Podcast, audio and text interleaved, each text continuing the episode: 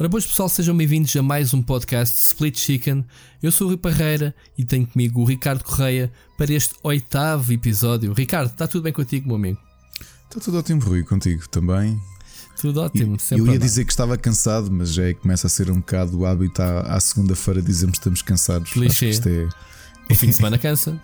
É? O fim de semana cansa e o meu, o meu fim de semana foi na Feira Medieval de Óbidos com, com a criançada e com amigos. Éramos uh, ah, 28 pessoas, todos vestidos a rigor. Yeah, explica lá isso. Olha, podemos arrancar já, já explicando lá um bocadinho. Estavas-me a falar em off, porque não registar o teu cosplay? Mas não é cosplay, certo? Não, nós tentamos fazer. É assim, tentamos ser muito rigorosos. Por exemplo, as minhas roupas são, são muito semelhantes aos bretões e aos gauleses. Uh, mas o nosso grupo leva isto muito a sério já há mais de 10 anos. Temos uh, a malta que, que foi do, do Rubber, alguns developers também que vêm connosco. Uh, e que já temos um grupo forte. Um, já fomos mais, houve uma altura que éramos perto de 40 pessoas, tínhamos reservado 2 a 3 hotéis em, em Óbidos, um, mas levamos a feira muito a sério e somos tantos que normalmente os visitantes pensam que nós fazemos parte da, da figuração. E posso dizer que já investi muito dinheiro na, na minha roupa. Aliás, nós todos cá em casa já investimos muito dinheiro na nossa roupa. Portanto, não, não tivemos eh, vestido a Ezio numa Lisboa Games Week ou numa um evento de videojogos, mas uh, se formos à feira medieval de Óbidos, ou, ou talvez aqui de São Pedro, de Sintra, não? Quem sabe? Bom, vimos-te com uma espada na mão. É verdade, pá. E falaste no Ezio, a minha espada. Uh, eu ano passado estava a querer investir numa espada um, a sério de metal e, e, curiosamente aquela que era mais acessível era uma reprodução uh, realista da, da espada do Ezio e é exatamente o que usa à cintura.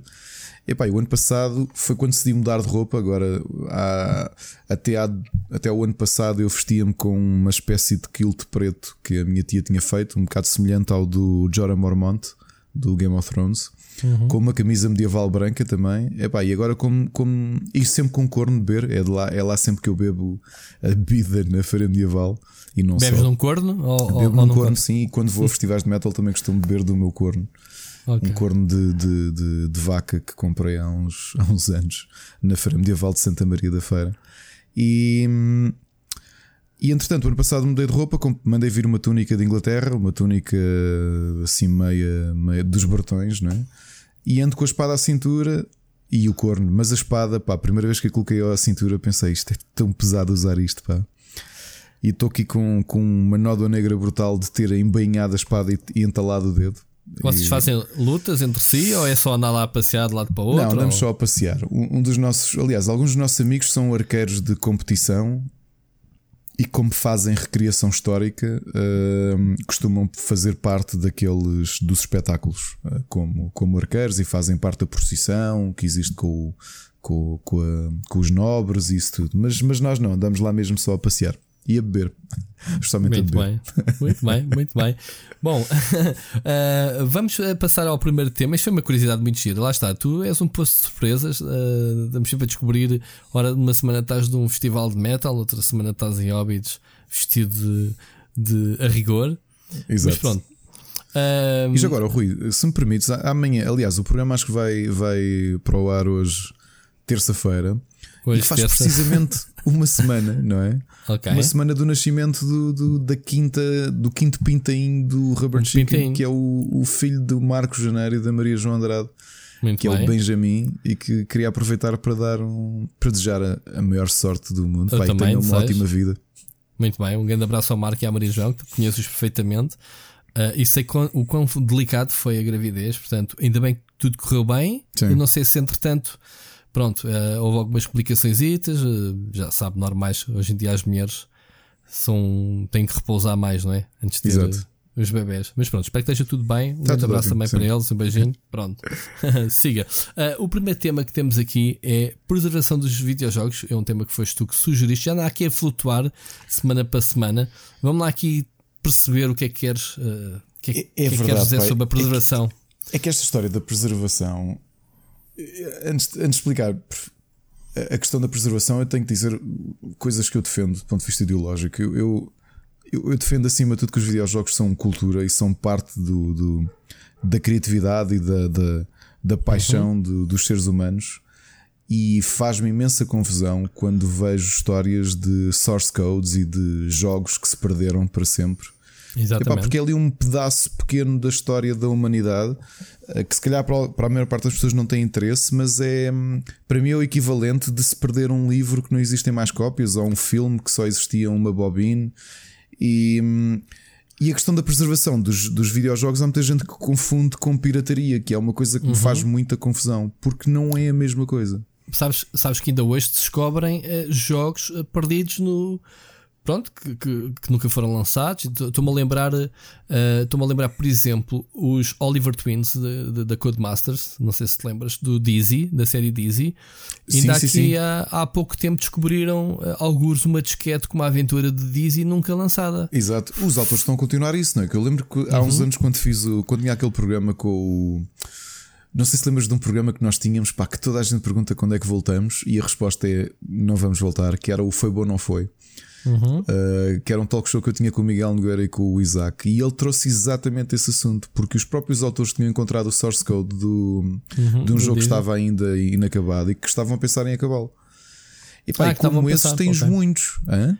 Sim, sim, sim. Sim, neste caso o, o Dizzy eles tiveram que dar aquilo ao, a uma produtora para adaptar para, para, a atualidade e ficou disponível, eh, julgo eu, eh, jogado através de browser, não tenho a certeza.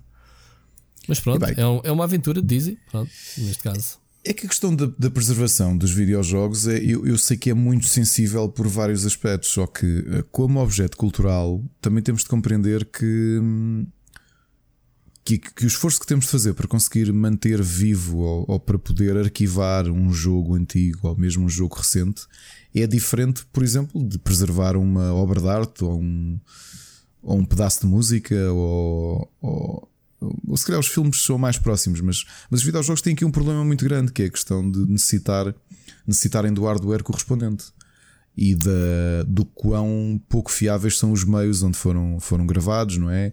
Uhum. As disquetes ou o que quer que seja, que podem simplesmente perder a informação. E, e quem é que tem o dever de, de fazer essa preservação, digamos assim?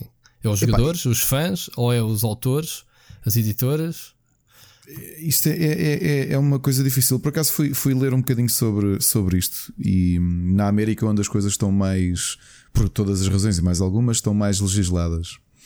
Porque começou a haver, uh, acho que é uma, um grupo de fãs, que é a Sociedade de Preservação de Videojogos, que, que começaram a tentar. Aliás, não foram os únicos, mas houve outras, outras eh, instituições de fãs que tentaram pensar isto: que é então e agora? Nós tivemos o Crash. O Crash, uh, mais do que os problemas que existiram no próprio mercado, a malta esquece a quantidade de coisas que se perderam, porque empresas que foram à falência. Oh, mas também não se perdeu nada, né? empresas que foram à falência, empresas que foram adquiridas. Uh, há muita coisa que foi destruída, que foi perdida, que já não existe. E portanto, um bocado a pensar nisto e, e nestes já, nestas já longas décadas que existe de videojogos, e também de outra coisa, que nós também às vezes temos que pensar que tu podes ter um jogo de uma plataforma antiga ou de um microcomputador, mas se lhe já não tiveres a forma de o ler, hum, a coisa é um bocado obsoleta também, não é? Que lá está, é o contrário de um livro. Tu, se tiveres um livro antigo, tens um livro antigo, pegas nele e lês, não é? Sim, só, não só precisas de. Estás na é? era digital, estás na era digital, estás na era do cloud gaming, cloud computing, Epá, e é muito fácil de preservar eh, os, os ROMs, né, digamos assim, até se for preciso originais, um, o que não te dá direito, provavelmente, de acederes e jogares, não é? Se, se, se, essa ROM ainda for válida em termos comerciais. Eu estive e a ler. Aí, é. E aí é que está a confusão das pessoas que é uh, os sítios onde estão arquivadas as coisas. Normalmente não há uma distinção entre ROMs realmente de, de jogos uh, que não, que não têm valor, qualquer valor uh, comercial, mas sim histórico, com todas as outras ROMs que, que, as editoras ainda têm direitos e que, se quiserem explorar uh, comercialmente, estão lá uh, disponíveis para todos. Portanto, é aí que se prende, digamos assim, a tal barreira entre a legalidade e a legalidade de, do claro. assunto, não é?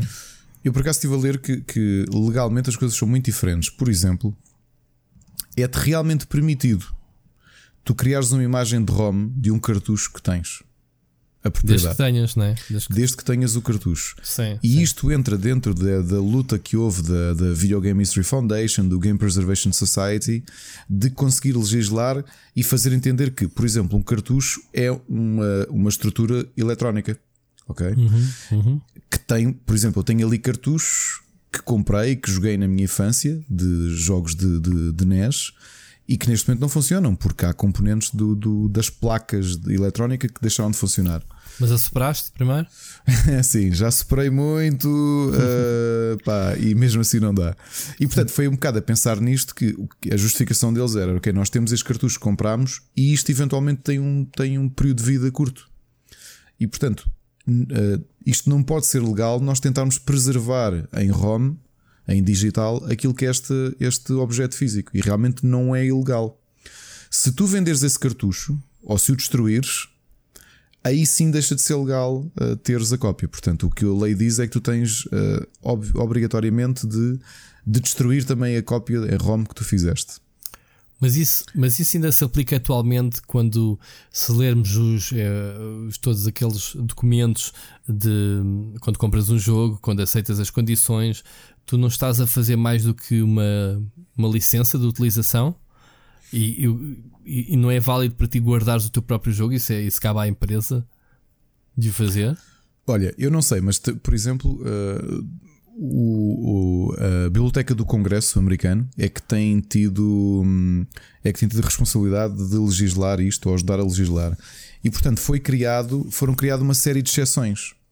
Sendo que uh, o primeiro problema que surgiu ainda com o DMCA, que tu de certeza que apanhaste ainda na tua, na tua infância de jornalista, não é? Deves, deves ter apanhado isso em, em força que foi que quando é o, o DMCA, o Digital Millennium Copyright Act, que okay. era o que, hum, que impedia e, e, tornava, um, tornava crime a utilização de tecnologias que te permitissem uh, fazer bypass a DRM. Uhum. Ok? E portanto, um lembra-te. Em português. sim, lembra-te, por exemplo, eu tenho, eu tenho discos áudio da Sony da, da, desta fase, precisamente 98-99 que bloqueavam o computador. Não sei se lembravas disso. Lembro-se, lembro. Não é? Pronto. Lembro. O que é que acontece? Como isso tinha DRM, o, essa lei de 98 impedia-te de, de fazer cópias. Portanto, era completamente ilegal tu. Se tu, para poderes fazer, arquivares uma coisa que tu tinhas, tivesses de partir um DRM, isso era uma ilegalidade. Só que as coisas foram mudando e eu nem sabia. Curiosamente, tu tiveste aqui adendas à lei mas isso, isso, foi na época do Napster, foi na época da explosão do MP3. Sim, exatamente, exatamente. Surgiu isso. Yeah. Era muito fácil de aceder às coisas em MP3. Pronto, é um formato que ainda hoje se utiliza. Aqui até temos os Metallica que basicamente arrumaram com o Napster uh, por causa dessas ilegalidades, não é? Portanto, fazeres o, o suporte, pegares no CD, meteres no teu, no teu leitor. Agora é, é o básico, não é? Música digital, mas na altura não. É, o, olha, só para dizer as exceções que foram sendo criadas, porque acontece, eu também não sabia isto. Um, e curiosamente, grande parte desta, destas informações até encontrei na página de, de uh, diretamente ligada, na página do Wiki, diretamente ligada às, às questões de preservação de videojogos. E estas adendas que, o, que a Biblioteca do Congresso foi criando, eu não, não os conhecia. Por exemplo, em 2003, um, a Biblioteca permitiu que. Um, que, que pudesse, que não, que não fosse criminalizado o, o que tu não fosses criminalizado se, se conseguisses, se tivesses para arquivar ou para preservar um jogo, se tivesses de hum, passar por cima de, de DRMs ou de, de dispositivos que, que pudessem ter uh, coisas que te estragassem o funcionamento. E acho que isto, eu não sei, mas depois tenho de ler. Parece-me que isto foi por causa daquele backlash dos CDs da Sony. Porque deves-te lembrar que muita gente, que aquilo, aquilo deu muitos problemas a muita gente, especialmente ainda na altura do Windows 98 e o Windows 2000, que mas aquilo bloqueava o computador. Só... Mas, o, por exemplo, a Ubisoft, que foi uma das editoras que foi mais agressiva em termos de REM, prejudicava mais as pessoas que tinham na altura, corriam jogos no PC com o é CD, verdade. do que aqueles que pirateavam o jogo. Quer é dizer, havia ali entraves, havia má fluidez, havia quebras de performance. Simplesmente quando o jogo não crashava cada vez que ele tentava aceder ao disco para desbloquear e acabava por não conseguir ou falhar ou ok, e o jogo crashava. Uma curiosidade que tu falavas da questão dos jogos como serviço, e tu deves te lembrar que houve aí uma prática grande ali na viragem do milénio, que eram montes de jogos que o DRM era, por exemplo, tu teres de ligar online com uhum. uma conta só, mesmo jogos single player. Em 2015 passou a, deixou de ser ilegal os, os, uh, as pessoas que estão a fazer a preservação dos jogos de poderem cracar jogos para os poderem arquivar uh, jogos que tivessem a obrigatoriedade de login em servidores que já não estão online. Ok? Ok. Mas o que é uma boa coisa. ideia. Ah, Mas nesta, que... altura, nesta altura isto não, isto não incluía MMOs, ok? especificamente a lei continuava a criminalizar se tu se tu tentasses cracar um MMO que já não estava online. Ou seja, é, todos os outros jogos single player uhum. que, que, tu tivesse, pá, eu lembro-me quando tinhas o Rockstar Club, não era?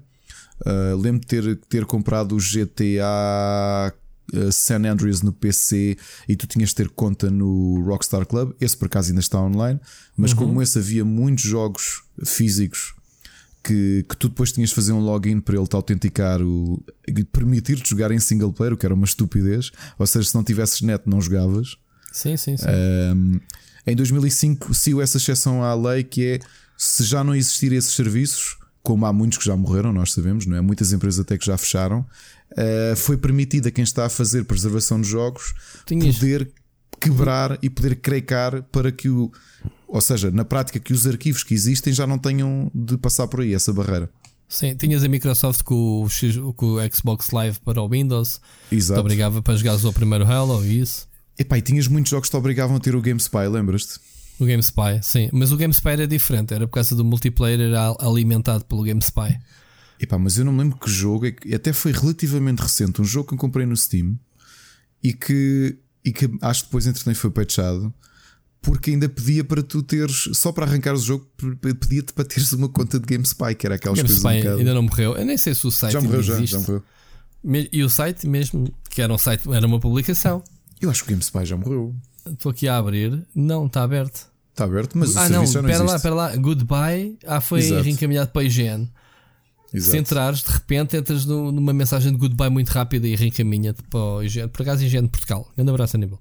Um, Olha, uma curiosidade: a última exceção à, à, lei que foi feita na América, a nível de direitos de autor e preservação de videojogos, foi o ano passado, que é uh, estão a permitir que MMOs possam entrar dentro da, de, de, do, do conceito legal de fair sim. use. Ok? Sim, sim, sim. Epá, mas aí, aí, faz sentido. Eh, um MMO só funciona enquanto tiveres um servidor uh, e a equipa de desenvolvimento a alimentar o jogo. Não com conteúdos, mas a manutenção desses jogos que são tramados. Isso sim, tu, mas aqui é diferente. Aqui o que eles dizem, o que a lei agora diz é jogos que já não estão uh, sim, em, sim. no ativo. Tu poderes criar servidores dentro de museus ou bibliotecas onde quer que tu Para estejas a é fazer é esta preservação. Exato. Exato. Sim, sim. Pá, hoje em dia, se quiseres ver um Star Wars Galaxies ou um EverQuest, esses jogos, opa, o último online, que foi o primeiro MMO, tu provavelmente só consegues eh, vendo vídeos no YouTube, que é o claro. que existe da, da altura. Uh, não há forma de os poder jogar a não ser isso, como tu dizes, de visitar museus, não é? Porque isso não é. Uh, a preservação não está aberta a todos. Há, o que é que tu defines um, um curador, digamos assim, que faz a preservação de jogos? É preciso alguma coisa? à entidade reguladora? Como é que é? Epá, não, por acaso isso é, aquele, é aquela parte engraçada que eu, eu se ser, saber... eu se quisesse, eu, eu que sou o guru, é? sou o guru, estudo, estudo jogos, sou historiador. Epá, o que é que tu e, podias fazer? E quero, o que é que eu posso fazer para, para me autenticar como tal, não é? Epá, eu acho que é assim, dependendo do, do, campo de ação que estás a fazer, se realmente começas a arquivar jogos dentro deste tipo de, de chapéu legal, uh, tens, tens uma justificação para o fazer, não é? Não estás a fazer isso apenas para, para fazer dinheiro com, okay. com, com isto. E portanto, depois aqui temos outros problemas, que é o conceito de abandonware, é o primeiro de todos, não é? Ok. Porque. Mas o abandonware normalmente é a editora oficialmente Ou, sim, o developer já desapareceu, o jogo já uhum. não é vendável, já não, já não se consegue detectar de quem é que é a propriedade daquilo. Uhum. e isso é permitido, é-te permitido teres, uh, partilhares esse tipo de, de coisas. Mas, por uhum. exemplo, outra coisa que falam da questão da, do, da preservação de videojogos foi, por exemplo, e agora que vai haver a sequela, aquilo que a comunidade fez com o Vampire the Masquerade Bloodlines, não é? Que, que o jogo saiu como saiu, não é? Era Sim. se calhar ali um bocado de vanilla, e foi a própria comunidade ao longo dos anos que foi desenvolvendo o jogo e não Sim, houve, e não, não houve, houve consequências legais por causa disso. De... Sim, mas vamos lá ver. Esse jogo não foi abandonado, deixou foi de receber suporte técnico. Ou seja, o jogo existe, joga como ele estiver. Agora, como o jogo é altamente modular, ou seja, é possível criar mods para ele, a comunidade corrigiu. Não é? E tornou-o melhor que aquilo que ele era. Mas isso não é o único jogo. Há muitos jogos que fazem isso, não é? Claro. Pronto. Mas tanto que, tanto que houve uma, direitos que foram adquiridos para fazer agora uma sequela, não é? Aliás, o, o Vampire é uma licença de tabuleiro, portanto está sempre viva, não é? Sim, a White Wolf continua. Aliás, ainda agora lançou os 25 anos de Vampire the Masquerade e vendeu imenso. E por acaso gosto muito da, da, quinta edição de Vampire the Masquerade. Olha, isto é um tema para trazermos num destes dias: o role-playing game. Sim, isso é, isso, isso é um dos objetivos deste podcast: era falar da tua coleção. Quando tu me abriste as portas dos teus armários, e eu te, eu te chamei maluco quando fui à tua casa. Uh, tens que meter isso de qualquer forma uh, a render, é, não é? E vamos, vamos falar sobre isso. Mas por acaso, outra coisa engraçada que nós às vezes nos esquecemos, por exemplo, da origem do próprio GOG. O GOG, uhum. se tu analisares, era uma, é uma plataforma de preservação de videojogos. Que é continua é, a ser. E continua a ser. E estendeu-se para além disso, mas na, na, na base eles fazem aquilo que muita gente quis, que era tu conseguirem tornar jogáveis uh, jogos, jogos que tu jogaste no final dos anos 80 início dos anos 90 e que neste momento já não têm compatibilidade com os Windows atuais. Sim, o, o negócio da GOG foi engraçado e é uma. Para já, o GOG só existe pelo poder que a CD Projekt eh, teve né, com o Witcher e com a própria empresa. Então, e, e a própria Gênese, se, se tu fores a ver o, minha, o meu documentário, eh, eu falo nisso. A Gênese da CD Projekt é os jogos antigos, é aqueles jogos, uh, o Baldur's Gate e não sei o quê. Sim, sim o que é que é, deles andarem a, a martelá-lo para, para, para, meter o jogo ilegalmente em polaco, porque ninguém queria fazer a, o, a localização em polaco e eles tinham as ferramentas e o conhecimento para carcar, que é mesmo assim, abrir o jogo e traduzi-lo. E foi durante muitos anos o negócio deles receberem os jogos, martelarem, traduzirem para polaco, o Ace Ventura, por exemplo, eu falo nisso, e eles ganharam essa experiência. E daí essa experiência migrou para o GOG. Então, o negócio deles era: vamos ter que as editoras, jogos que estão pá, no esquecimento, jogos que já não correm, lá está, nas máquinas de hoje, vamos um, abri-los, vamos transformá-los com a única condição nós damos, aquilo é legal porque eles estão a vender os jogos, vão, vão, ter que pagar, obviamente, os royalties a quem direito, mas a condição deles era tirar o DRM, tanto que era uma das bandeiras do serviço, era uh, Good Old Games DRM Free, que ainda hoje, mesmo um Witcher 3, uh, que é Sim, novo, não tem, não tem é DRM, porque eles não alinham nessa política de proteção. Eles dizem que um cliente satisfeito não vai piratear o jogo, vai comprar o original. E lá está, além disso, colocaram extras que os originais não tinham. Wallpapers para o, seu, para o, teu, para o computador, uhum. uh, banda sonora dos jogos disponibilizada toda certinha uh, como compra ou como DLC ou whatever, um extra que tu queiras comprar ou às vezes oferecem. Pá, entre outros extras que eles adicionam no próprio GOG. E, portanto, obviamente que isso, que isso só por si é uma, uma excelente forma de, lá está, preservar, comprares e tens a tua conta e poderes jogar quando quiseres garantidamente que alguém te está a olhar por ti, né? Por isso é que eu estava a te perguntar se havia alguns meios legais, digamos assim, legais e oficiais como o GOG, a fazer esse tipo de preservação para que todos possam experimentar os jogos. Oh Rui, estamos aqui a falar de preservação e falta-nos falar daquilo que é, se calhar a maior parte das pessoas entendem quando se fala de preservação, que é a hum. emulação. E que também okay. traz aqui uma série de, de dúvidas e de uh, questões éticas e ideológicas e tudo isso. Eu, por exemplo, uhum. posso dizer que uh, sempre defendi a emulação não como forma das pessoas ganharem dinheiro, mas de algo muito simples que é eu valorizo muito uh, a história dos videojogos. Eu acho que tu, para compreenderes aquilo que ou para onde é que nós vamos, também tens de saber olhar onde é que estivemos e aquilo que foi feito e quais, foi as, quais foram as bases um, que nos permitiram chegar onde estamos hoje. Uhum. E, e, sempre defendi, mas isso defende para a maior parte das coisas, e é engraçado como é hoje, em 2019, já há muitos serviços que respondem a algo que eu ideologicamente defendo há anos, que é isto é cultura, isto é, novamente, isto é parte da humanidade.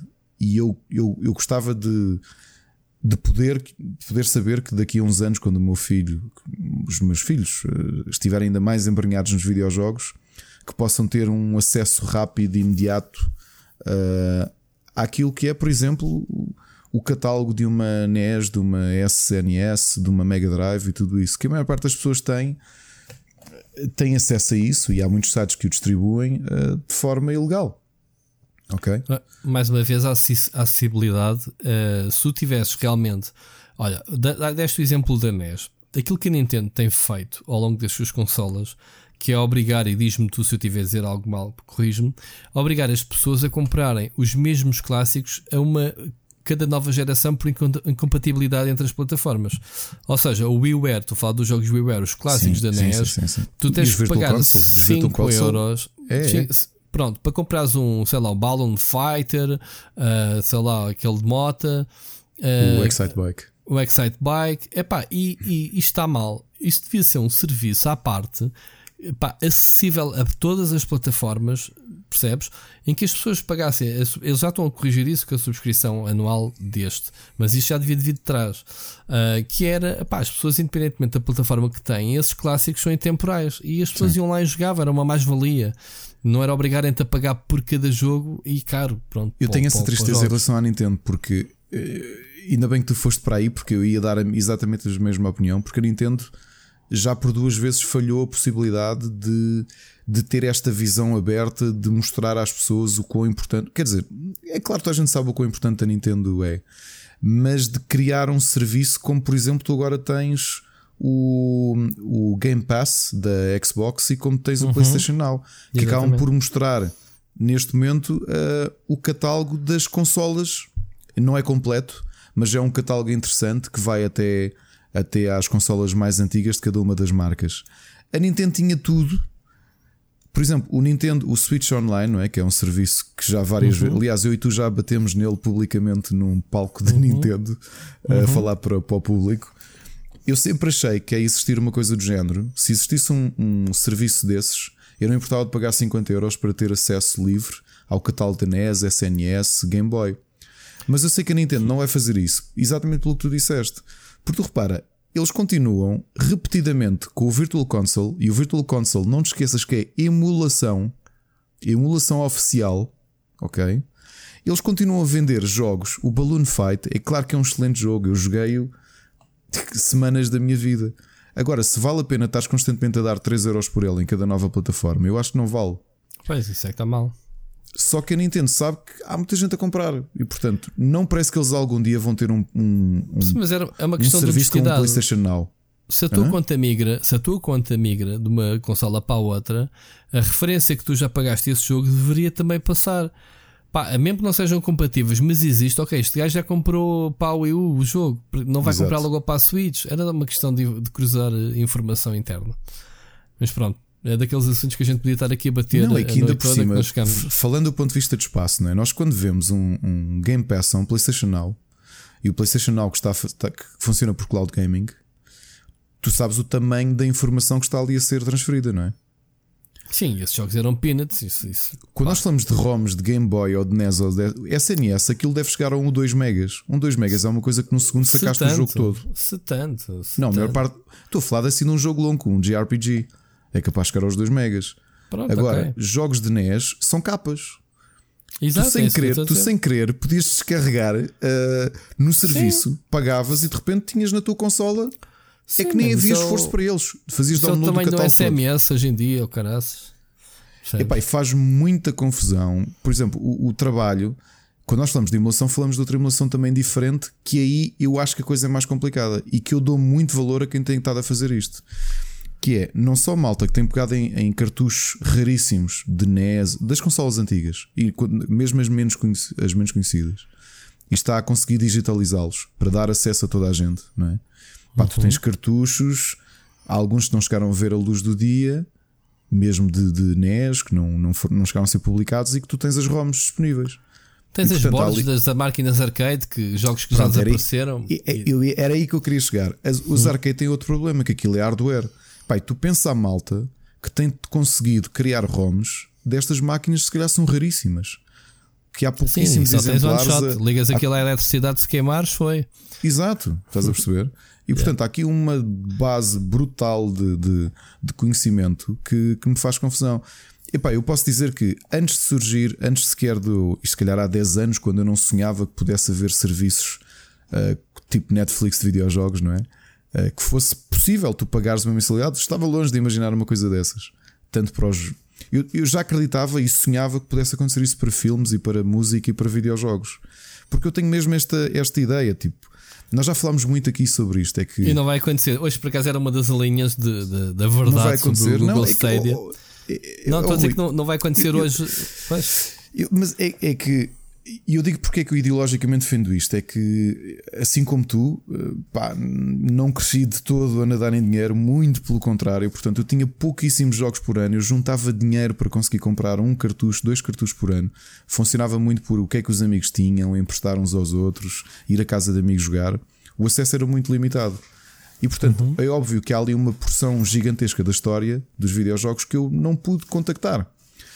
E aquilo que eu sonhava há 10 anos antes de imaginar o que é que seria o cloud gaming ou o que é que vai ser no futuro, que é uma coisa que nem eu nem tu sabemos, era poder haver uma existência, existência deste tipo de serviços, que era eu não queria piratear. Eu queria que, por exemplo, a Nintendo e a Sega me dissessem assim: pagas uma mensalidade e podes legalmente jogar todo o nosso catálogo das nossas consolas antigas. Epá, eu defendo isso com unhas e dentes. Percebes? Mas mesmo com unhas e dentes.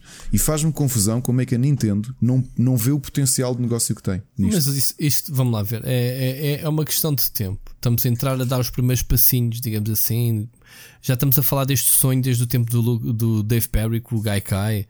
Já há mais de 10 anos, há mais, há muitos anos que se fala no cloud gaming e, de, e do acesso a catálogo de jogos. Muito antes que a da Netflix existir. A Netflix veio massificar e arrebentar oh, com o conceito. Lá, é? Tu há bocado disseste uma frase e é verdade, já não lembro quem estavas a citar, mas a, a, realidade é essa.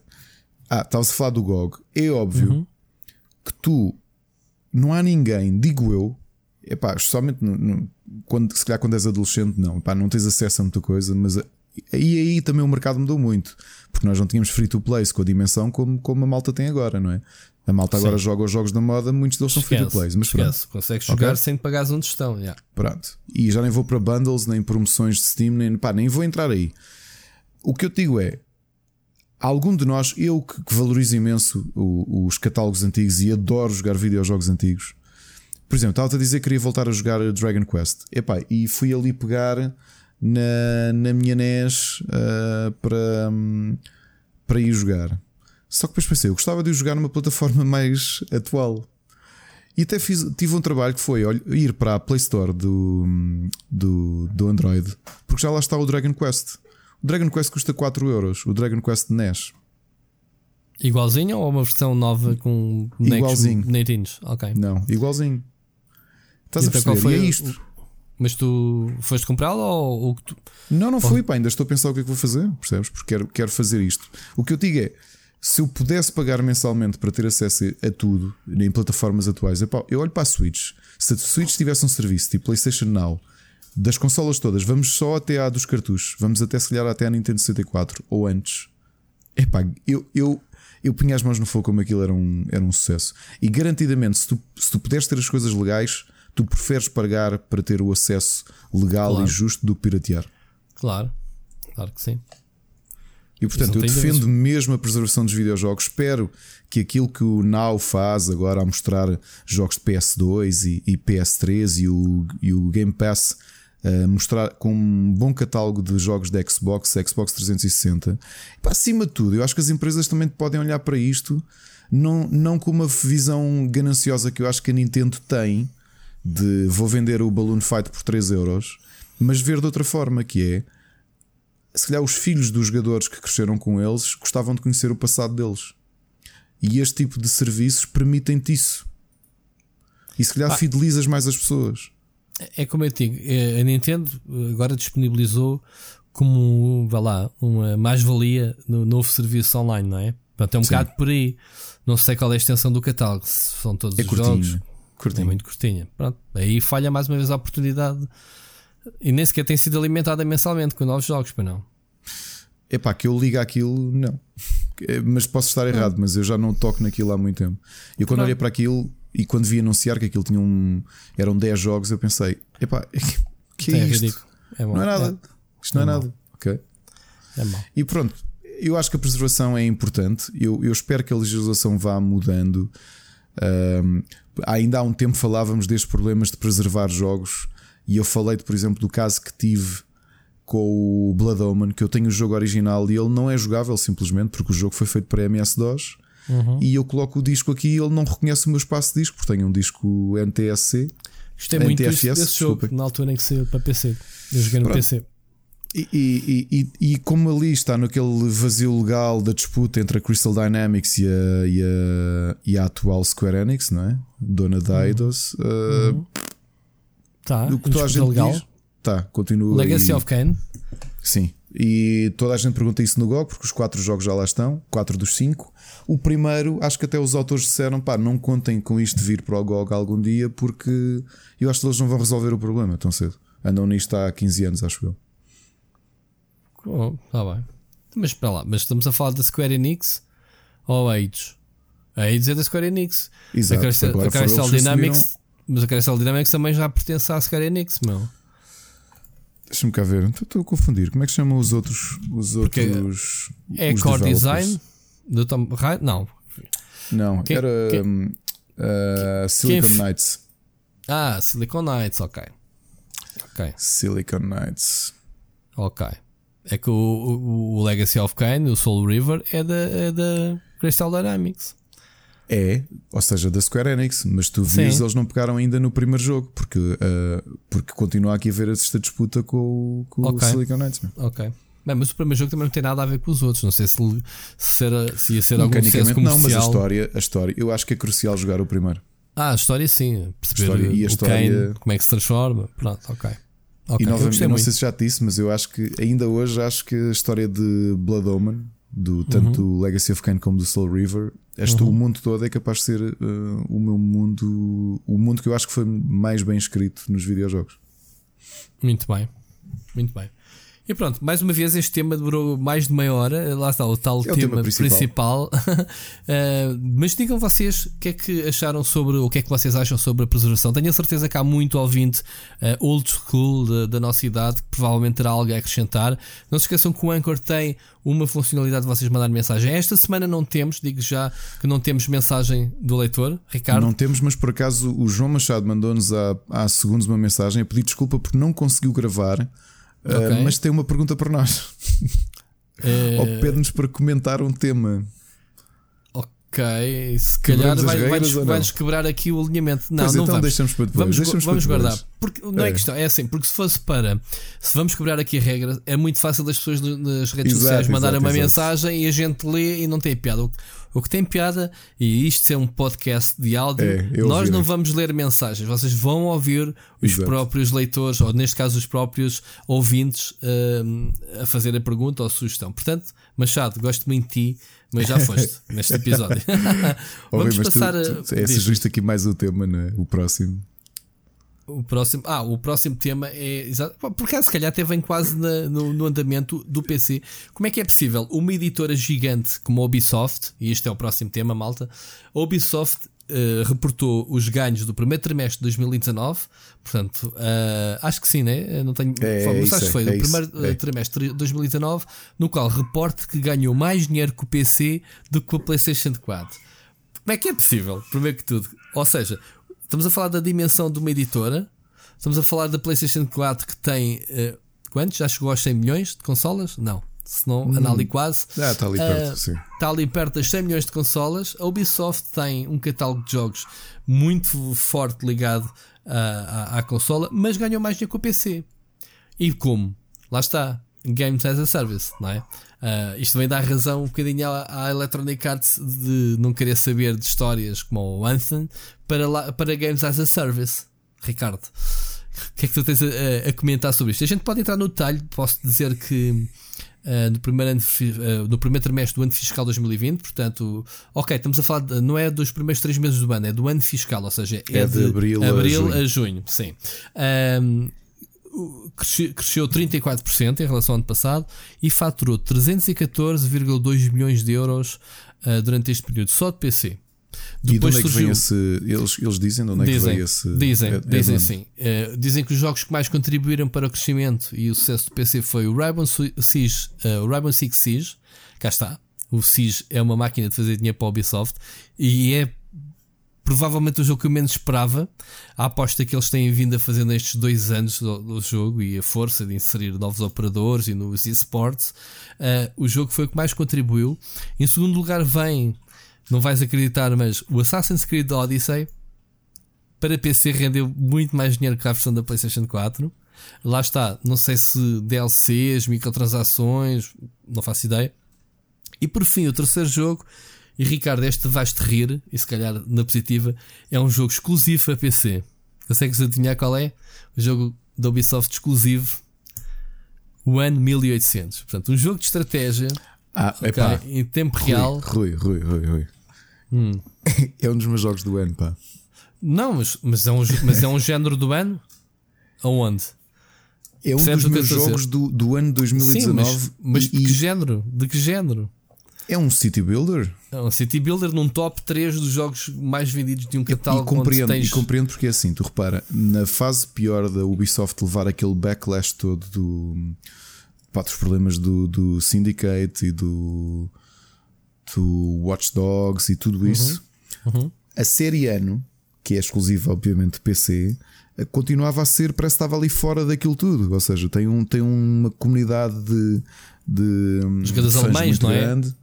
A Alemanha também, sim, sim, é muito forte. O jogo é alemão, aliás, não é? O, é e o, o, mas a série é muito boa. E este último jogo é, é deslumbrante. É, eu tenho jogado. Este ano foi um, está a ser um bom ano para City Builders. Eu, de forma crescente, eu este ano tive de engolir as minhas palavras porque joguei um indie que eu achei que estava ali a fazer uma coisa e fez coisas que City Builders não fizeram. Foi o Foundations, que ainda está em Early Access. Depois foi o Tropic 6, que eu acho genial. Epá, e de repente, duas semanas depois, sai o ano, o ano 1800 e, e não há nenhum jogo como aquele. E portanto, percebe-se, porque o jogo é. Okay. Olha, tomar o SimCity ter chegado a um décimo da qualidade daquilo que é o ano nos dias de hoje. Ok. Pronto, depois temos o Division 2, também teve uma boa prestação um, fora do pódio, mas surgiu em quarto lugar o Division 2. Só uma curiosidade, seja... Rui, é uma hum. curiosidade que tu disseste aí. Tu repara que é mesmo, mesmo engraçado em terceiro estar um jogo que a única fonte de rendimento é tu pagares por ele. Ao contrário dos outros, tu tens microtransações. Ou seja, okay. o ano consegue faturar no PC, ser o uhum. terceiro mais lucrativo, uhum. o que quer dizer que vendeu muito. Vendeu muitos jogos, não é? Pois. Eles não dizem quantos, por acaso. Uh, mas depois, se fores a comparar uh, a PlayStation, as receitas do valor, uh, as receitas da PlayStation 4 uh, como é que é? Com 31% do valor e a Xbox contribui com 18% do valor. Então e a Switch eles não dizem quanto? Que não referem a Switch. Não sei por que razão. Marginal. Quando andei à procura, marginal. eles também não lançaram muita coisa para a Switch, tirando o, o, o, Dance, o Just Dance. O lançar o. Ah, mas este ano não, este ano não. O Star. O, o... Starlink, o Starlink também morreu, portanto. Portanto, pronto, não, não me parece que tenham muita coisa. Podes-me estar aqui a escapar. Cá está, a Sírio vai-nos corrigir, certeza. Um, mas epá, é, o que é surpreendente é a plataforma PC que há, muito, há muitos anos já é andota, dizia-se que a plataforma estava morta, mas o que é facto é que o PC tem vindo a conseguir reinventar-se constantemente, ou eles têm conseguido reinventar novos modelos de negócio para manter o PC uh, eh, revitalizado. Estamos a falar, por exemplo, do Fortnite, é. que é um dos jogos que mais fatura e ainda por cima sendo gratuito, né? a base é. do jogo gratuita. Uh, no PC, pronto, é o fenómeno que é Oh Rui, isto vem-nos dar razão. Tu lembras-te há semanas, quando fizemos o rescaldo da E3, que estávamos a falar do novo serviço que a, que a, que a Ubisoft lançou para rivalizar com o Electronic Arts e com a uhum. PlayStation e com o Xbox, uhum. Que era o Isso é preservação, já vens atrasado do tema. E o Play Plus não é que realmente a aposta deles num serviço com subscrição para PC é, uhum. notoriamente está, está perfeitamente enquadrado, ou seja, é, vai se... ser uma aposta ganha. Não sei quando é que arranca, é no fim do ano, é em setembro. É, é, é pá, mas se eles estão a lucrar assim tanto, quer dizer que potencialmente vão lucrar ainda mais, porque eh, se estão a faturar muito com micro, microtransações, vai haver ainda mais gente com acesso a esses MMOs que eles têm feito, ou mesmo o Assassin's Creed. Mas eu não pago é, essas microtransações, está tudo Pagas, incluído. pagas, pagas, é tudo. Não, não, não, é tudo à parte. Tu tens acesso ao, aos DLCs é que não. Os DLCs acho que depende, depende dos jogos, mas a maior parte deles estão incluídos. Mas agora há aqueles créditos ah, in-game e não sei o que, isso sim, pagas sim. tudo à parte.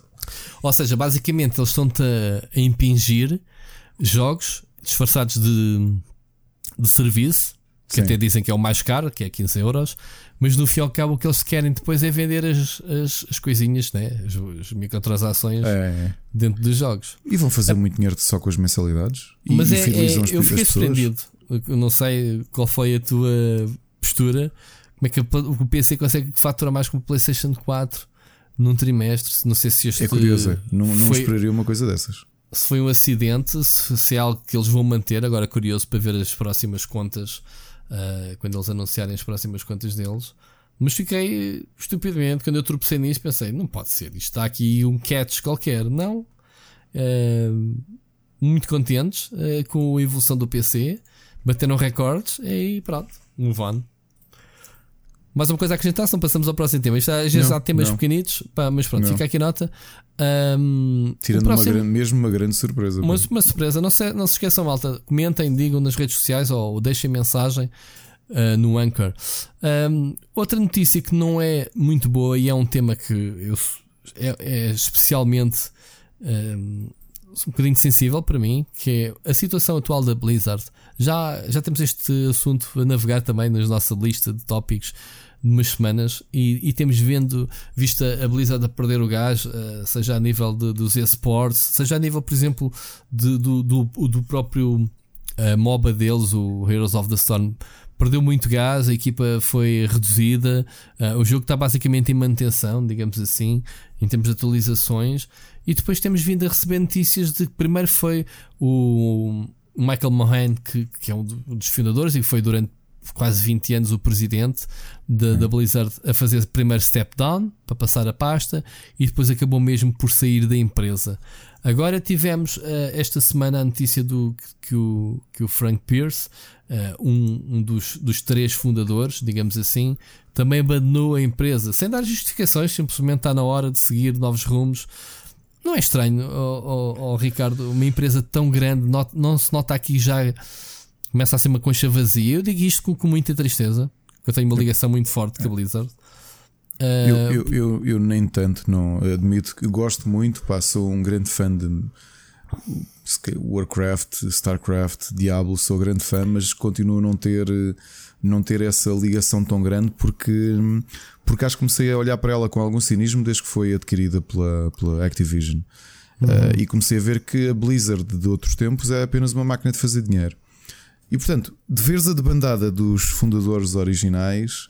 Temos dos três, só lá está um, que um, é já sim. agora, que é o Alan Aden, e mesmo esse regressou, julgo que em o 2016. ano passado, em 2016, 2016 e o homem teve 12 anos fora da empresa, portanto foi um regresso, se calhar inesperado, porque senão não tínhamos nenhum. Mas quem fala dos três fundadores, temos que olhar para outros nomes que saíram. Temos o Chris Madsen, que era basicamente quem escrevia as histórias todas, que saiu, reformou-se, supostamente.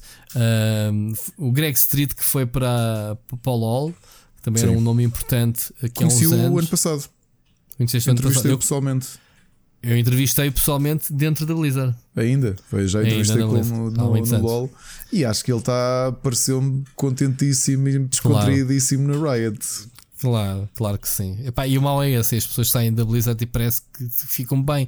Não sei, eu, eu já tive, sabes, é, quando eu digo que tenho uma ligação, não é como fã, mas por conhecer a empresa um bocadinho se calhar melhor que muita gente, uhum. porque eu já estive na Blizzard, eu já fui a uma BlitzCon e fui a um PAX East, uh, também graças à Blizzard, a convite da Blizzard, quando foi revelado o Hearthstone. Mas eu já fiz três viagens aos Estados Unidos uh, para cobrir coisas uh, em convite da Blizzard. Pá, e não há dúvida que ir ao estúdio, ao campus de Irvine da Blizzard, tu não vês muito. Quer dizer, há muito poucos estúdios com aquela dimensão. Eles são uma força matriz ali da cidade. E basicamente é um campus. Aquilo é. As pessoas respiram. Estás a ver os, os estagiários, uh, a malta toda, há ali uma cultura, ou havia, não sei como é que está as coisas agora, havia uma cultura muito forte de amizade. Eles, eles basicamente a, a Blizzard era uma espécie de Hogwarts dos videojogos. Eles dividem-se por equipas e tem atividades uh, ao longo do ano, uh, sempre com as mesmas equipas, seja de esportes, uh, sejam jogos, tabuleiro, videojogos, seja o, o, o, que for, estás a ver? É, um, a realidade é que é assim, oh, Rui, há muitos, muitos anos que eu acho que a Blizzard já não é a Blizzard, já não tem aquele impacto, não tem um impacto que eu acho que ainda hoje a Rockstar tem. Eu acho que a Blizzard tinha o mesmo patamar, que era quando anunciava qualquer coisa, tudo tremia. Yeah. E agora não, é uma coisa perfeitamente banal, porque faz parte daquela máquina. Também, também daquela tremeram, máquina um bocado assassina com que é o yeah. que é Activision. Yeah. Também tremeram quando anunciaram o Diablo para os telemóveis, portanto, tremeram, mas foi ao contrário. Pois. Um, é, é, é, o que parece. A Activision parece estar a, a, a, limpar a casa, digamos assim, ou pelo menos a, tornar a situação desconfortável para que as pessoas que, que, que fundaram a empresa e que inseriram os valores que a Blizzard. Uh, se tu entras na Blizzard, a Blizzard tem uma estátua de, de, de um orc uh, montado num, num organ, é assim que se diz, um, eh, whatever, num lobo, digamos assim, e à volta tem oito pilares que são os pilares base das regras da Blizzard, ok? Tenho fotos nessa, nessa estátua. Basicamente, esses valores parecem um bocadinho. Um, sei lá, antigamente não havia cá misturas, era do género. A, Blizzard pertence à Sierra na altura, ou à, à Vivendi, e era uhum. uma entidade à parte. Era tipo, quando é que vai sair o novo jogo? E, e, tu perguntavas, lá está, a Maria João, por exemplo, quando é que vai ser? É pá, a Blizzard é que sabe, eles é que não sei quando. Uh, e a Activision, se calhar, ao início também era assim, mas aos poucos foi a Battle.net começar a abrir para outros jogos de, de de, da Activision, como o Call of Duty, como o Destiny, o Destiny sim, sim. Que, que, não tem nada a ver com, com aquele clubezinho de jogos da Blizzard, e começas a ver um bocadinho as coisas a misturarem-se e chegas a um ponto em que se calhar tens de dar mais atenção, porque eu lembro-me, por exemplo, o Destiny, eh, a Activision alocou muita gente da equipa do Diablo para dar umas dicas ao pessoal da Budget como é que se fazia um, digamos assim, um MMO um, com, com um bocadinho com as mecânicas do Diablo. E há aqui esta esta situação em que tens muitos nomes, uns a reformarem-se, outros a saírem, outros a fazerem step down, e tu vais olhar agora, pá, tens. Eu pensei que até fui investigar, pensei que ele já tivesse saído, que é o diretor de arte, o Didier, uh, Samwise Didier, que é basicamente uma das lendas da Blizzard que continua lá, não sei por quanto tempo, bah, digamos assim. Eu acho que podes ver isto de duas formas. Uma, eh, de perceber que pá, é como tudo, pensa no caso do Ray Música e dos casos do resto dos colegas na BioWare. Venderam a empresa, estão lá, mas calhar mais cedo ou mais tarde é a altura de, de irem, seja por decisão própria, porque vamos ser pragmáticos, se calhar o conforto financeiro também não os obriga a ter de, de ceder algumas coisas, não é? Às Pá, é simples, não é? E eu, outra, porque pode ser uma lógica interna, como tu próprio estavas a dizer, de limpar um bocadinho a casa. Nós não sabemos qual das duas situações é, que são as duas situações, até podem ser as duas ao mesmo tempo. A outra coisa que talvez possa ser é um sinal de que as coisas não estão nada bem e os fundadores são os primeiros a reconhecê-lo e se calhar querem já pôr-se pôr ao vento antes de, da coisa correr mal. Epá, mas é, é um bocadinho ver o barco a afundar e saltar fora, não salve quem puder, não é? Não sei se será é demasiado grande para, para falhar, mas o certo é que perdeu o fogo, já não há aquele entusiasmo quando é novo. Pá, pelos vistos, a, a, última expansão do, do Warcraft correu mal, toda a gente fala mal da expansão, que é pior. Uh, pronto, inicialmente é aquela excitação normal, mas depois o pessoal começa a dizer ah, porcaria, não sei o quê. Pá, o que é facto é que o da Blizzard e que antigamente acompanhava, não tem recebido notícias. O que é que eles estão a fazer? Tens Overwatch, tens um, StarCraft está parado, Diablo está parado, apesar de eles dizerem que estão a fazer o Diablo 4. vão lançar agora o, o Vanilla do World of Warcraft, come on. Uh, que, é, que é basicamente para calar um nicho de, de, pessoas que andavam a jogar, lá está, nos tais servidores de preservação do, do Vanilla. Uh, epá, não sei. Não sei o que é que diga. Olha, uh, novamente, eu acho que a Blizzard já morreu, ou pelo menos a Blizzard que nós conhecemos. Isto é outra coisa, isto é uma parte da Activision e a Activision é um gigante que. Aquela paixão que se lhe tu vias da Blizzard, novamente, aquilo era um negócio na mesma, ok?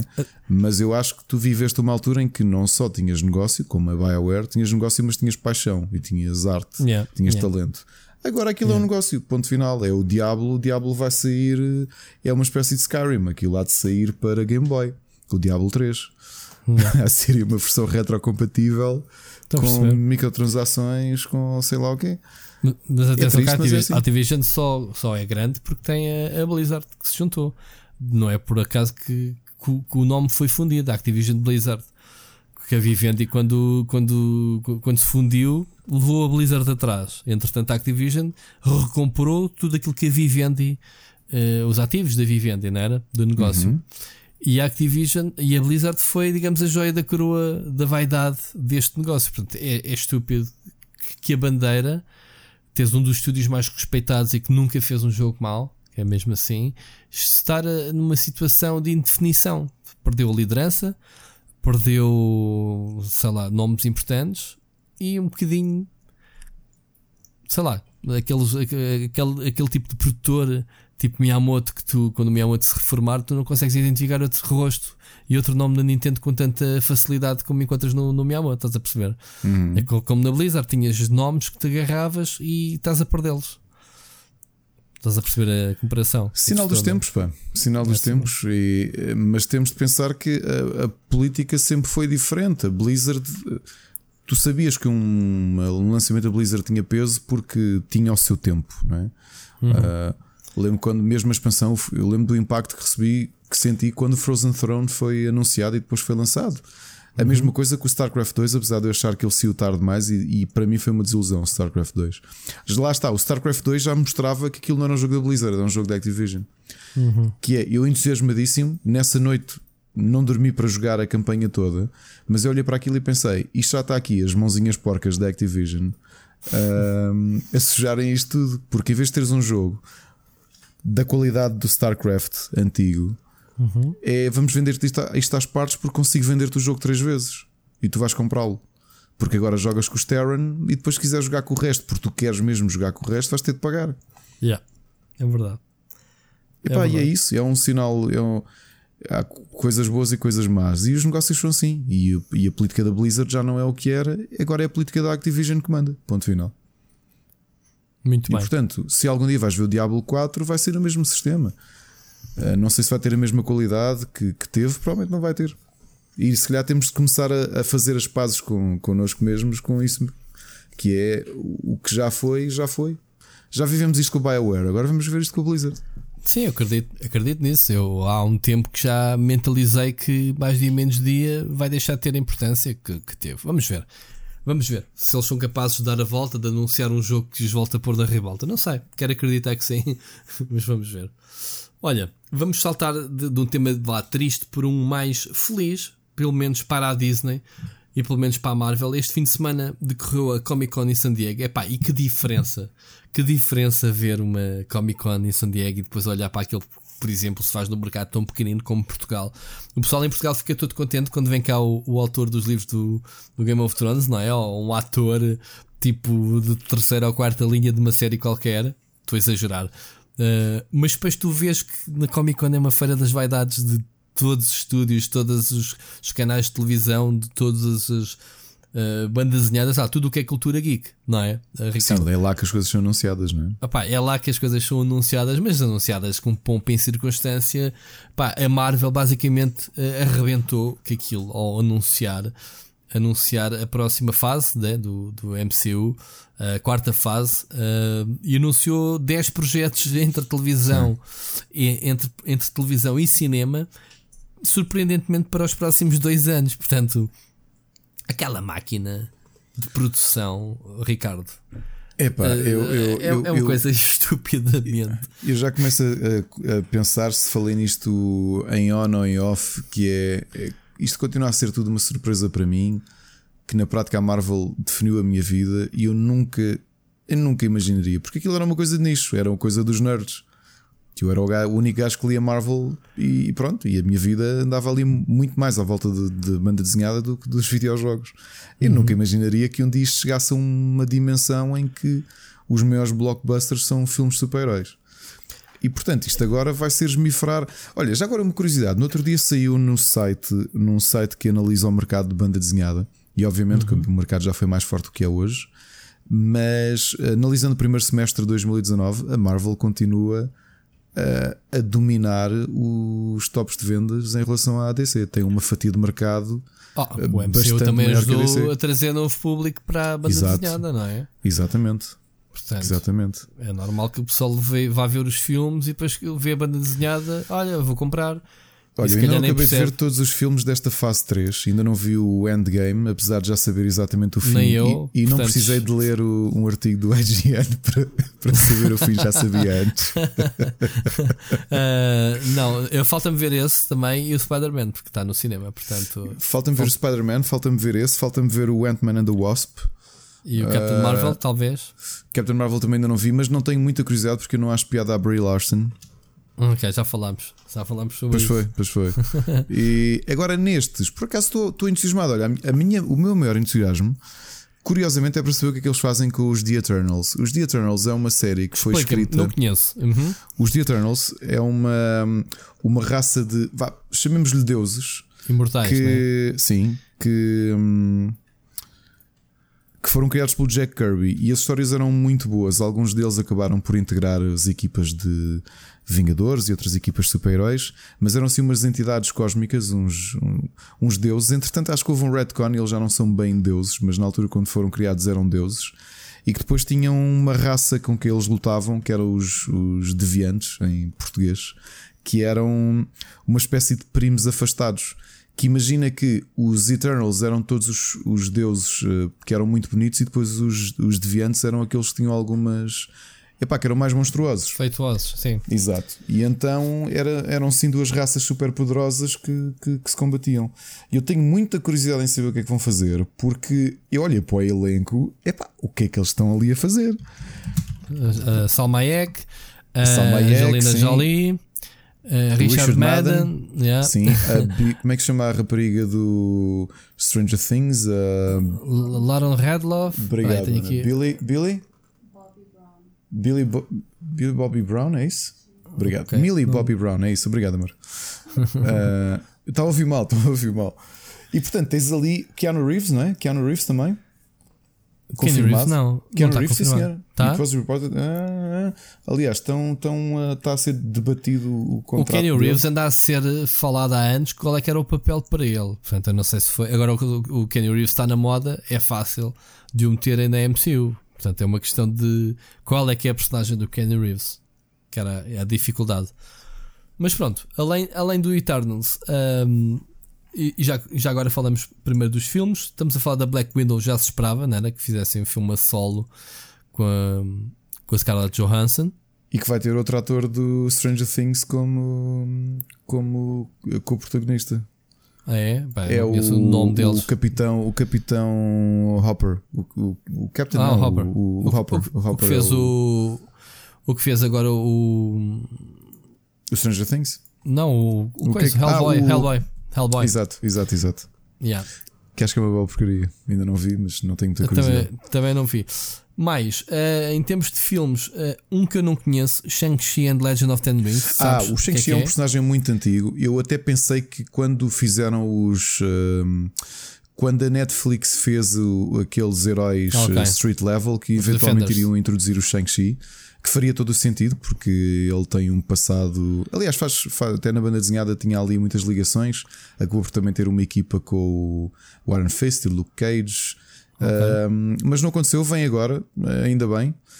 Uh, outras curiosidades, eu acho que a minha maior surpresa, e se calhar não vai dizer muito a, a quem não leu banda desenhada, especialmente nos anos 70, é o, a TV série do What If. What If é uma série eu divertidíssima li, de banda desenhada que essencialmente era um exercício que os argumentistas sim. faziam, que é o que, o que aconteceria se, sim. que era o que, como era traduzido em português, sim, que tem sim. uns hilariantes epá, e tem outros mais sérios. Mas isso, atenção, uh, é uma série de animação. É uma série TV.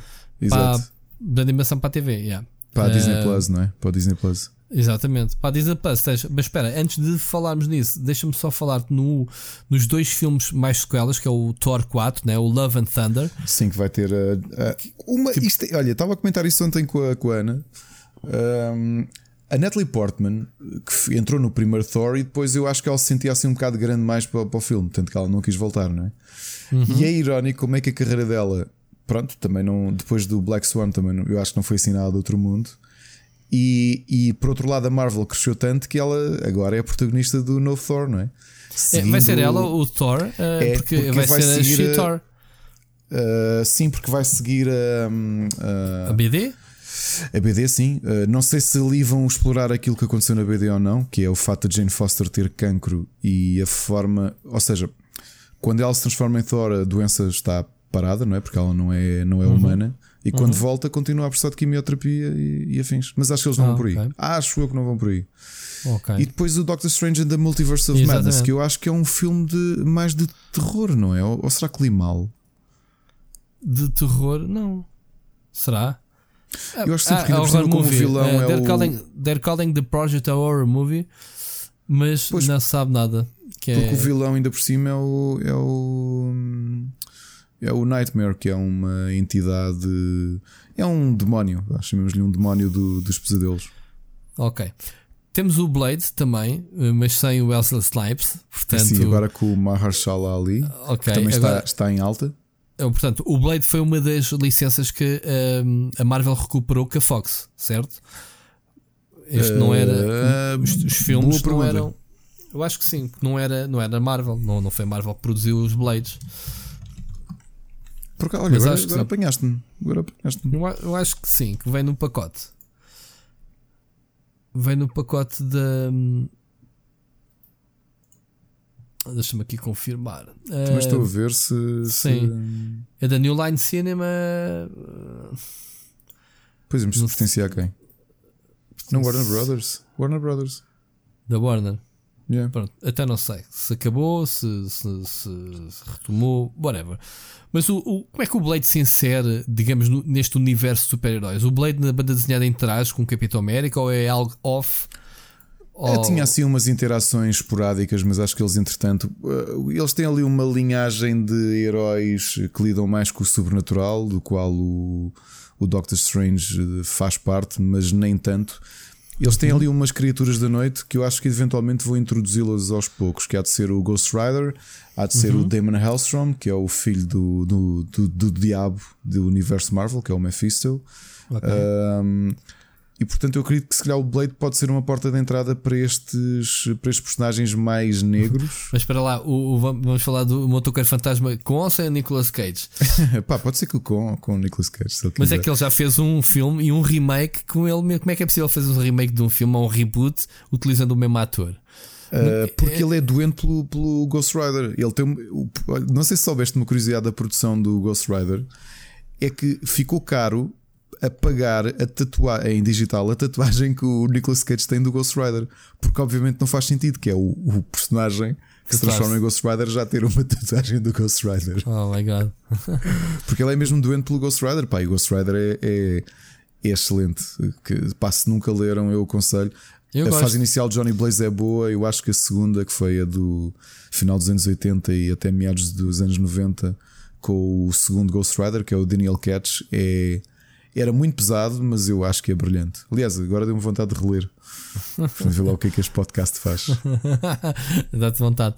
Olha, e agora falando das séries, eh, então aí é que entramos num campo eh, onde a Marvel vai fazer algo que basicamente pegar nos atores de primeira linha, ou, ou vá lá, não é da primeira linha, mas dizer assim: pá, vocês tiveram sucesso no cinema e agora vão para a televisão trabalhar para nós. Que isto não é, é que se calhar não é? Epá, dentro deste, deste campeonato, pegares, por exemplo, no Falcon e no Winter Soldier, e está bem que não Sim, são atores. não são atores. Pronto, mas lá, agora... mais facilmente eu duvidava aqui de dois, ainda que, por exemplo, o caso do Tom Hiddleston é que ele, Ele é um ator, ainda há pouco tempo fez uma série brilhante com o Hugh Glory, que é o The Night Manager. É um ator que facilmente faz séries. Mas também tens aqui o, o Paul Bettany a ir fazer uma série, não é? A fazer o Vision. O Vision. E ainda, ainda tens o, o arqueiro. Portanto, sim, mas ele também não é propriamente o, o Jeremy Renner tem sido requisitado mesmo assim. É, ele, fez sim, o, mas não, ele fez uma missão é um, impossível não é em que protagonizou. Jr., nem o Chris Evans, não é? Não, não, não. Pá, o Chris Evans também não era ninguém antes do Capitão América, era que é o Tocha Humana. Olha, por acaso falares nisso, há rumores, e eu espero que isso seja verdade. Um, de, de, de, estar aí nesta fase 4 ainda o, o filme de Fantastic, de Fantastic Four. Four. Pois, isso ainda não, não respiramos. Bem, precisamos os, de uma redenção ao Fantastic Four. Os, os, dois filmes são tão malzinhos é, que pronto. Mas pronto, temos o Loki, temos o Wanda e Vision. Tu disseste dois? Dois quê? Tu, não, tu disseste séries. dois. Espera. Ah, dois Fantastic Four. É que é. o Silver Surfer, que é o segundo, que eu não, que eu não vi. É? É. Então, quando puderes uh, ver o. Eu, eu não sei se há imagens completas, mas há um filme unreleased do do Fantastic Four 94. Uh, o trailer é genial. Unreleased? Nunca saiu? Nunca chegou a sair. Não, foi da altura que fizeram aquele Captain America muito mal também. Pá, em 93. Quando tentaram hum. fazer filmes da Marvel. Eu vi esse Capitão América. Mas pronto, siga. siga, não tenho orgulho nenhum. Uh, aquilo que eu te queria dizer era com estas séries de televisão. Pá, não é preciso muito para serem um sucesso, a não ser que o serviço em si seja um flop. Estamos a falar deste, deste pessoal uh, que sai do, de, de, das três primeiras fases do MCU. Não sei se continuam para a 4, porque lá está, não, não vi o endgame, não sei o que é que vai acontecer. Uh, para estarem aqui nas séries é porque sobreviveram, pelo menos. Mas estamos a falar de, de séries que de um compromisso para 3, 4, 5, 6, 7 seasons, whatever, que, que, que estes, estes tipos não vão fazer mais nada se não cenas para a Marvel. Não e acho que, os, acho que a conta bancária deles está triste com isso? Não, mas estou a dizer é, é, é que, por exemplo, o problema de, do universo Marvel é tu queres explorar aquilo para sempre. É como a banda desenhada, as personagens não morrem. Mas depois claro. uh, as personagens, no caso do cinema, ficam tão vincadas aos atores que lhe dão vida. Pá, que eu não estou a ver um novo Tony Stark num reboot uh, sem ser com o Robert Downey Jr. Não estou a ver um Wolverine sem ser com. Uh, como é que com ele se chama? Jackman. Com o Hugh Jackman, estás a ver? São personagens que são, a person são é eles, estás a ver? E se calhar há outros, outros casos. Um, percebes o que eu te estou a dizer? E, e claro que os atores chegam a uma, uma, fase da vida, como o Robert Downey Jr. estava farto, já não, pá, não, não dá. Foi ele que iniciou basicamente o MCU e ele quer fazer outras coisas, obviamente, e já ganhou dinheiro e a popularidade tinha que ganhar e, e, e quis sair. E salvou-lhe a carreira, não é? Ou salvou-lhe e impulsionou, que a carreira sim, dele nunca sim. foi nada comparada sim, com isto, não é? Sim, sim. É pá, mas também ele teve problemas pessoais com álcool e drogas, pronto. Ele foi recuperado, depois lá está, o, o Sherlock Holmes, no meio disto, que é, é muito bom, não sei se já viste. Os dois, qual, filmes qual? Do, do, os dois filmes de Sherlock Holmes com o, do Guy Pearce do Guy Pearce, não, do. Sim, é do Guy Pearce, é com o Jude Law a fazer de. Exatamente, Watson. exatamente. Os dois é, filmes são, são geniais, são, são, são sim, eu sim. gosto mais desse tipo de, de visão. O que é que acontece? O que eu quero dizer é que há um compromisso muito grande porque as pessoas, o público, é continuar a ver as personagens com os respectivos atores. E quando eu falo aqui que as séries é um compromisso ainda maior que os filmes, porque estamos a falar de vários episódios por ano, não é? Enquanto que o filme, tu fazes um filme de duas horas, tens o teu tempo de antena, ainda por cima num filme como o, como o Avengers, se aparecer 5 a 10 minutos é muito, não é? Porque aquela claro. cena tem que ser repartida por todos e de repente ganhas um protagonismo diferente, porque ganhas mesmo protagonismo a fazeres uma série de televisão. Se tu, por exemplo, não te identificavas muito com o Loki porque não vias, pronto, Loki é Loki, é um caso à parte, mas se calhar com o Falcon e com o Winter Soldier, tu agora vais vê-los como protagonistas, mesmo que não os conheças, vais conhecer duas personagens e, e, com certeza que se forem boas as séries, lá está. Só agora só, só vendo na altura a qualidade. E como é que elas terão finalmente a ligação com a MCU? Porque dizerem que, por exemplo, que as séries do Netflix tinham ligações com a MCU, tu alguma vez topaste isso? Vias não. esses efeitos. Não, mas, não. mas supostamente está na timeline. O que é, não deixa de ser estranho. Mas ficaste contente com estas uh, revelações todas? Sim, eu já tinha dito no outro dia que a minha, o meu entusiasmo com os filmes é. Hum, pá, fico contente e vejo-os e. Mas não. É engraçado, eu não tenho o mesmo nível de paixão com isto do que pessoas, por exemplo, que, que conheceram a Marvel por causa dos filmes. Okay. Uh, isto para mim é. Mas é legítimo, é. atenção. Claro que é, claro que é. Uh, eu ainda estou para escrever isso sobre. Eu vou-te dizer como é que comecei o meu artigo do, do Marvel Ultimate Alliance. É um bocado a falar disto, que é. Havia uma certa altura que eu até não queria ligar muito à Marvel porque senti que tinha sido traído. E uhum. lá se consegues compreender porquê. Porque eu passei a minha vida toda dedicada a isto e a conhecer a fundo. Eu já tinha dito que até há relativamente poucos anos eu pensei que o meu doutoramento ia ser sobre a Marvel. E de repente a Marvel já é uma coisa de domínio público, passando a expressão. Ou seja, já toda a gente conhece. É mainstream. Yeah. É, toda a gente sabe o que é que é, toda a gente conhece os personagens. E, e depois perdoem-me a arrogância, mas uh, eu tenho-me controlar imenso quando pessoas que só veem os filmes tentam argumentar comigo sobre alguns personagens. Certo, certo, certo, certo. Epá, é assim, eu também eu gostava de ter esse andamento, mas já não já deixei a banda desenhada há mais de 20 anos. Eu, se for à minha arrecadação, tenho muita coisa antiga, uh, banda desenhada. Também cresci ali a banda desenhada. Uh, ia, ia com o meu irmão à Feira da Ladra, curiosamente, não Ui. para comprar jogos piratas, mas para ir à banda desenhada. E garanto que tenho uma coleção uh, muito porreira. Se calhar tenho ali algumas raridades, se bem que a maior parte eram versões brasileiras, claro que não tem tanto valor como as americanas, mas, mas tenho muita banda desenhada. E tenho pena. Tenho pena, curiosamente vim-me embora da Goody quando eles relançaram a Marvel. E nem sequer cheguei a ver, nem sequer cheguei a ver o lançamento do primeiro da primeira banda desenhada, porque senão era aí que eu ia entrar outra vez. Ainda tenho ali 3 ou 4, mas como estão salteados, nem peguei neles. Uh, Por acaso fizeram um bom trabalho e, e, tenho pena. Eh, isto agora nós, nós vamos viajando, não é? E sem entrar uhum. em grandes pormenores.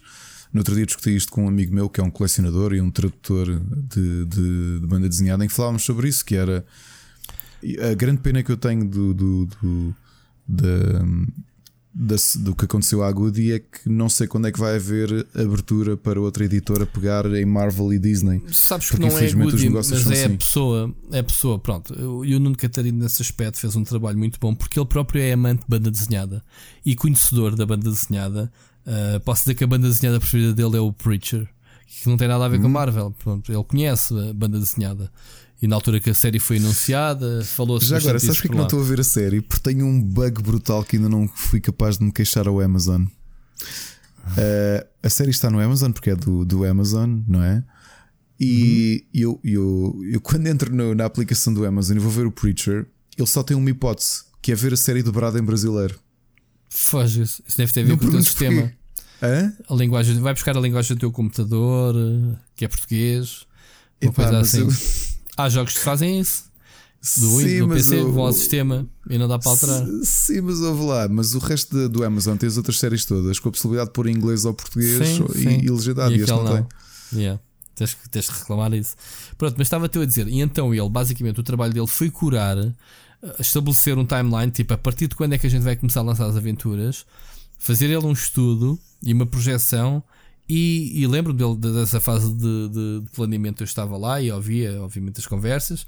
E ele basicamente fez o trabalho de investigação que é a, em, em, qual é a entrada que a gente vai. Onde é que vai ser o nosso zero, digamos assim. Uhum. E ele fez um bom trabalho nisso. E depois todas as histórias eram curadas. Já agora, uh, não é um trabalho nada fácil. Pois, é muito estamos vasto a falar, isto, não é? Estamos a falar de uma coisa que começa em, em 61, não é? A Marvel, obviamente, é mais antiga, mas este universo nós conhecemos. Uh, ok, vai, Sim, haver malta, vai haver malta a corrigir-me, mas vai.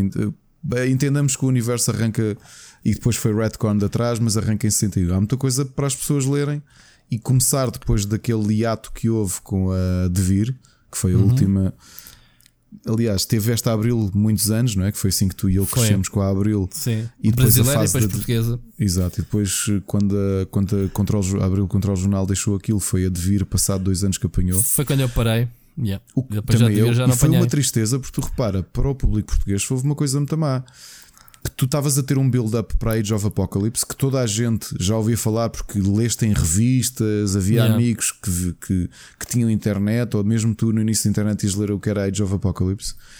E uhum. o que uhum. aconteceu em Portugal foi que aquilo acabou literalmente nos números antes do Age of Apocalypse, que foi quando o Cristal Mecrane uh, rebentou e voltar, que foi ainda era na Abril, e voltaste a ter banda desenhada depois do Age of Apocalypse quando houve o reboot. Epá, não foi buscar foi... nada para trás, né? Um ah, sim, perdeste o Age of Apocalypse. Eu por acaso só li uns anos depois. Yeah. Bem, nem sei o que é. Sinceramente, eu deixei de ler quando, quando começaram a ver os clon, o clone do, do Spider-Man, por exemplo, do Peter Parker, a saga do clone e sei lá. Nem sei. Assim, marcos que me deixaram na altura. Não, a saga do clone foi, foi. Por acaso, essa fase já foi, já foi fraquinha. Mas antes tiveste umas sagas que deves ter lido. Deixa cá ver. Uh, X-Men lias? Lia. Da Abril também. Tiveste ali umas sagas muito boas. Tiveste foi a Inferno, que continua a ser. O que marcou foi quando veio, quando veio o. Quando o gajo veio do futuro, como é que ele se chama? O, o Kane.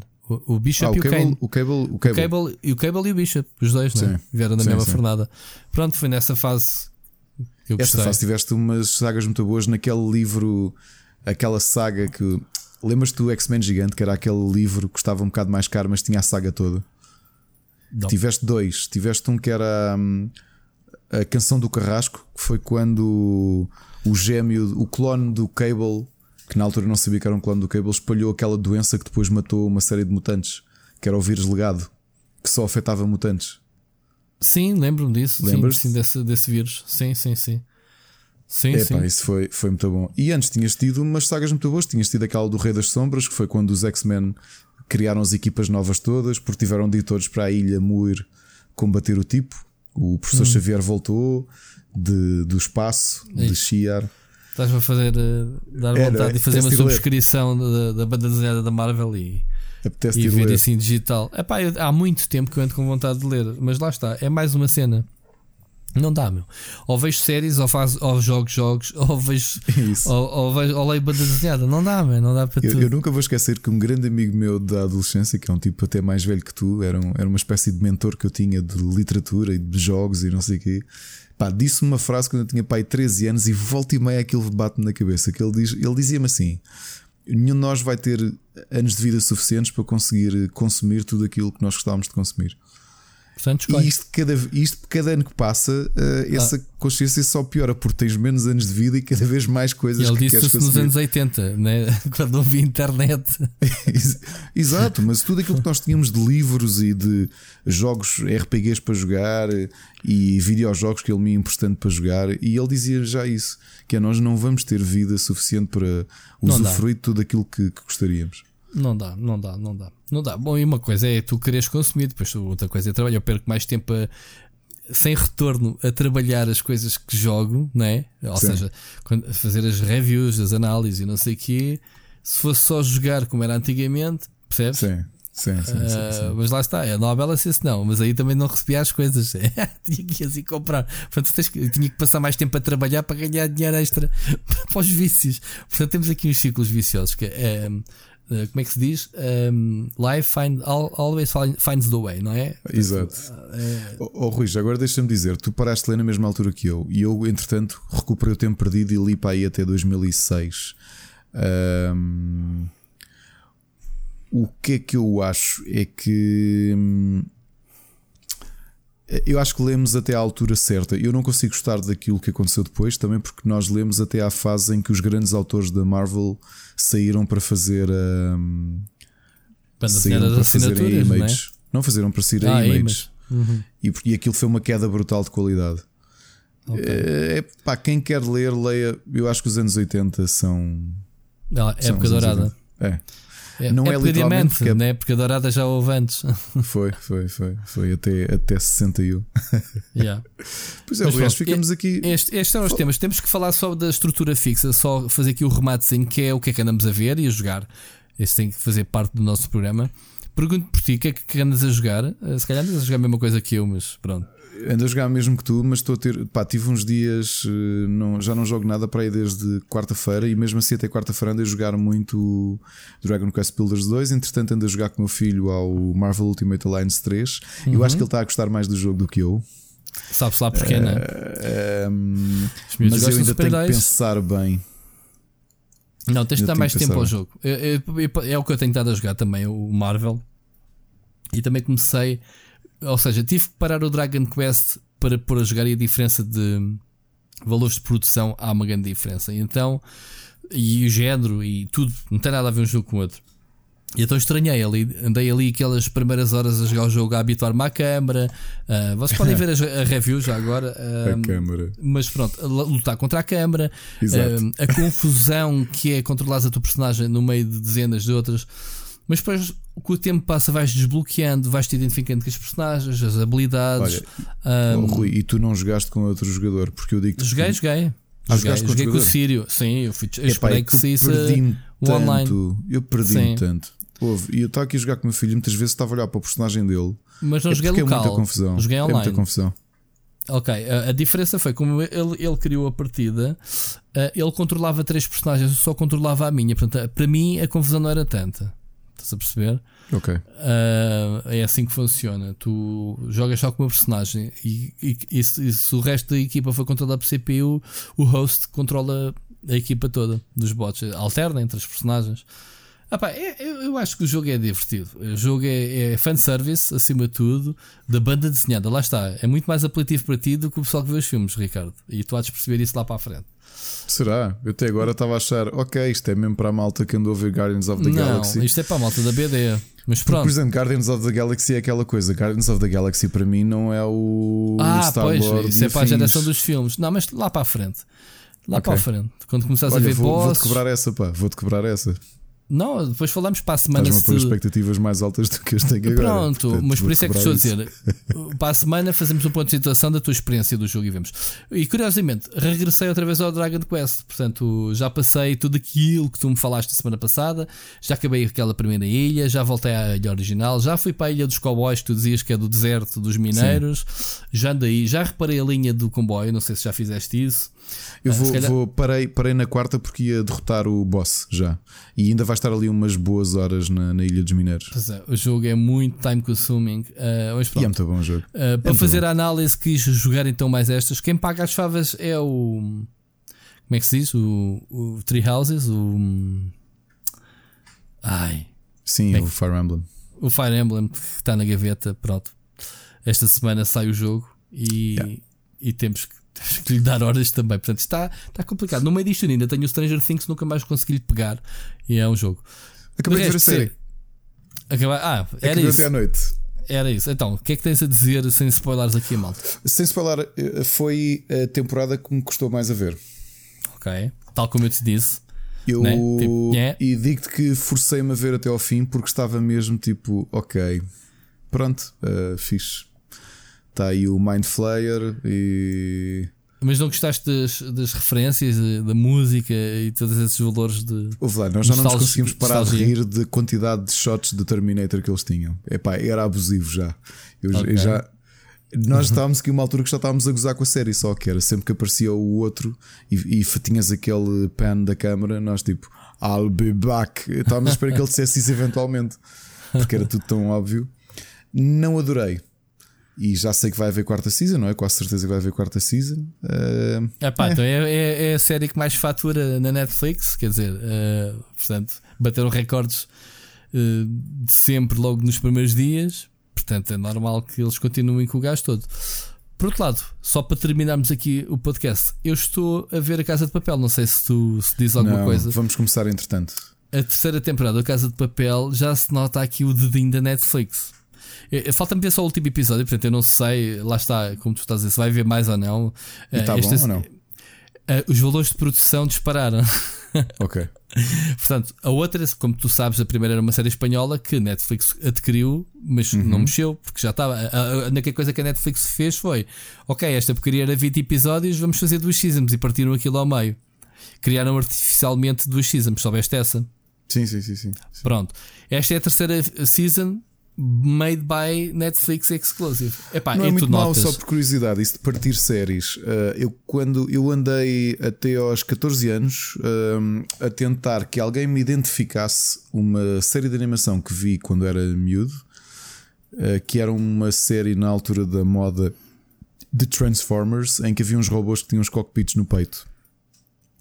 Acabei de descobrir como é que, o que é que era e para mal dos meus pecados, descobri que aquilo que vimos na RTP foi algo que fizeram no, em maior parte dos países, que foi pegar no filme num filme de animação e dividi-lo numa série de 13 episódios ah, de 20 okay. minutos. Antigamente, pronto, exato.